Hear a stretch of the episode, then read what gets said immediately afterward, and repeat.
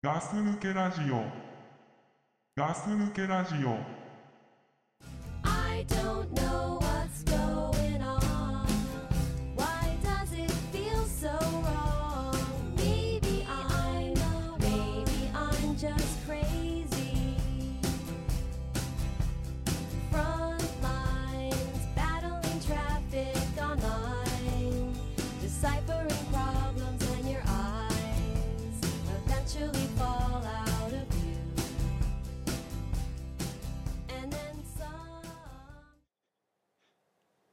ス抜けラジオです。ザックです。あどうもマコンです。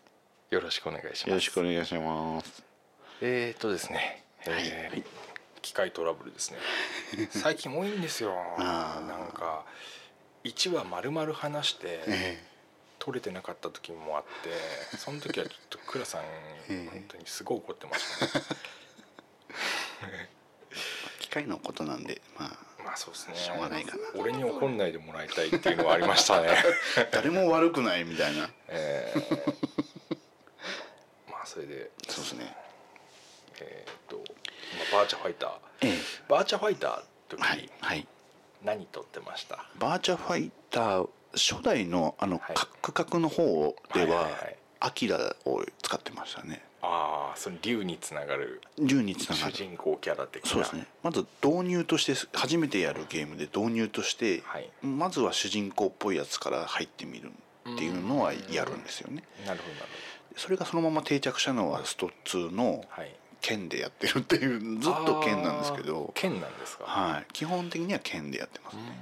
でバーチャファイターもまずちょっと主人公じゃないですか、一応。そうですね。アキラああのアキラですけど竜っぽいな竜。道着着てて、うんあれはちょっと、えね。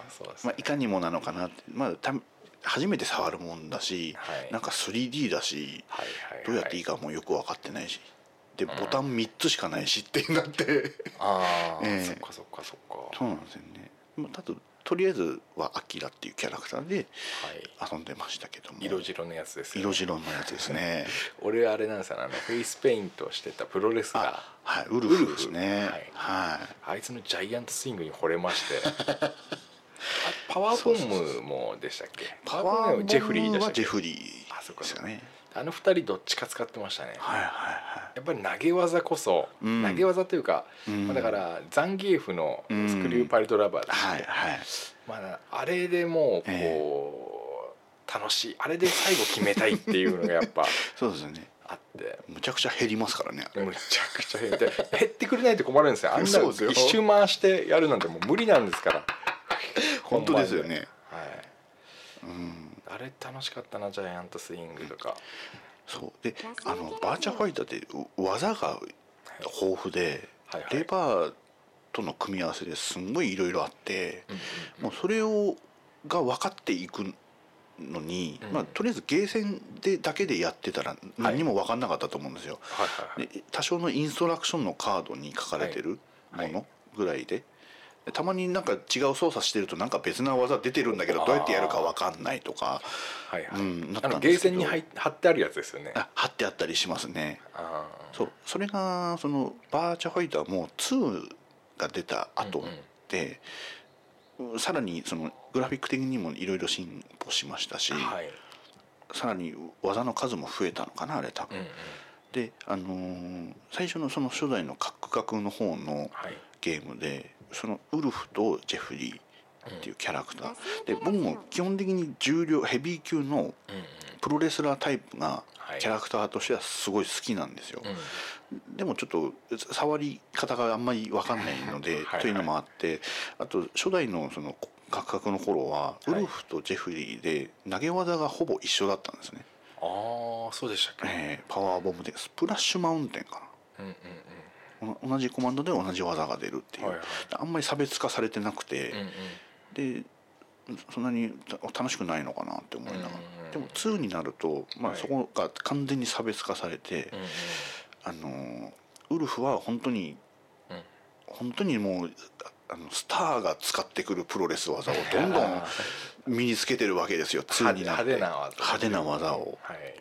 でそうなんですね。それで好きになって、うん。2からはずっとウルフを使ってますね。あのーバーチャファイターでし いや違う。俺急に今ちょっと出てきちゃったんですけど、えええトトトト。えととえーなんだっけな。あのーうん。えっ、とそれも確かセガサターンだったかな、はいはい。あのうんーいや違う違う違う思い出した、えっ、とバトルじゃなくてトバル。あトバル。トバルってやつがあって、はい。なんかえっ、と「ドラゴンボール」の鳥山明の絵で、はい。トバル。でなんかあれも格闘ゲーム。格闘ゲームでした。プラスなんかちょっと RPG 要素じゃないですけど、こういうやつがありましたよ。ありましたよね。ありましたありました。俺あれには結構がっかりしましたね、しましたよね。しましたよあのねトバルってプレイステーションのはい。えっ、と「ファイナルファンタジー7」がはい。プレステで出ますよってなってうんうん。ででトバルっていうゲームがはい。出てきてそれに「ファイナルファンタジー」の体験版がつきますってなったんですほうほうほう。それ目当てでほぼ。すげえダメなセット商法じゃないですか。そうですよね本編がダメっていう、あれなんかでもすごい前うん。評判。評判だったくせに、実際買ったら俺本当なんか面白くなかった、うん。何も面白くなかったん。ですねあれダメですよね、トバルあれびっくりしたなでも必死に自分にこれは面白いん。だって言い聞かせながらすごいやったん。だけど結局やらなくなっちゃったやつですねあれは、はいはいちょっとひねひどかったですね。あれひどかったですようね、ん。面白みがドラゴンボール全なんですよ全盛期ですからね、え。それで鳥山明の絵でしかえも、うん。その対戦格闘もできてみたいな なんかすごいいいとこ取りだったんですけど全部中途半端で終わりそうましたね。ですね。いいとこ取りで集めても消化しきれないんでしょうね。ですね。よかった。トバルのこと知ってくれてる人がいて。トバルですよ プレステを買ってまず最初にがっかりしたのがそこでしたからね。あう俺あのプレステと、ええ。ーセガサターンを選ぶときにえはい。やっぱ買うまでに何回もお店通ったんですよ。でそのええ。バーチャファイターはい。のセガサターンとうん。東神殿の等身でプレイステーション。はい。